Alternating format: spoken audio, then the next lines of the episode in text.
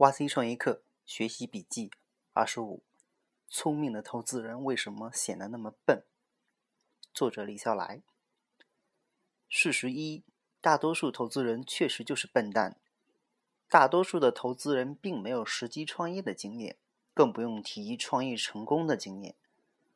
所以他们很他们的很多想法实际上干脆就是错的，而他们也常常并不是真正创造产品的人。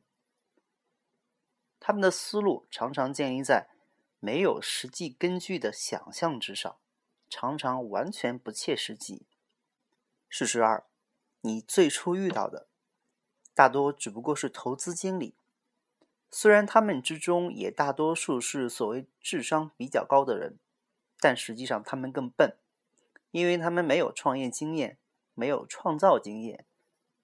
他们甚至都没有怎么赚过钱。他们将要投出去的不是自己的钱，甚至不是他们管理的基金，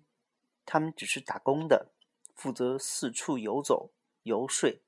最终他们甚至没有多少决策权。事实三，大多数的创业项目确实不值得投资，天使投资、风险投资，本质上是在寻找收益一百倍以上的项目。只有收益足够高，才值得冒那么大的风险，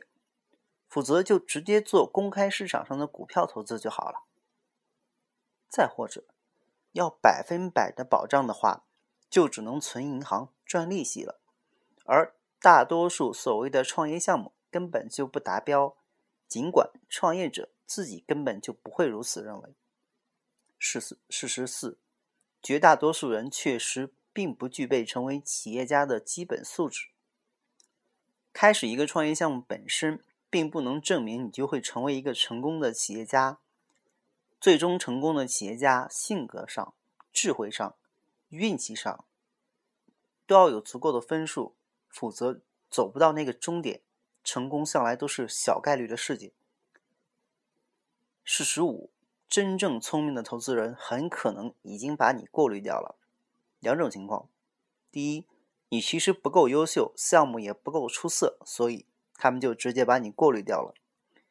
于是你天天见到的其实是不够格的投资人。第二种情况其实比较罕见，但也必然是存在的。你足够优秀，但是聪明的投资人们都没有看到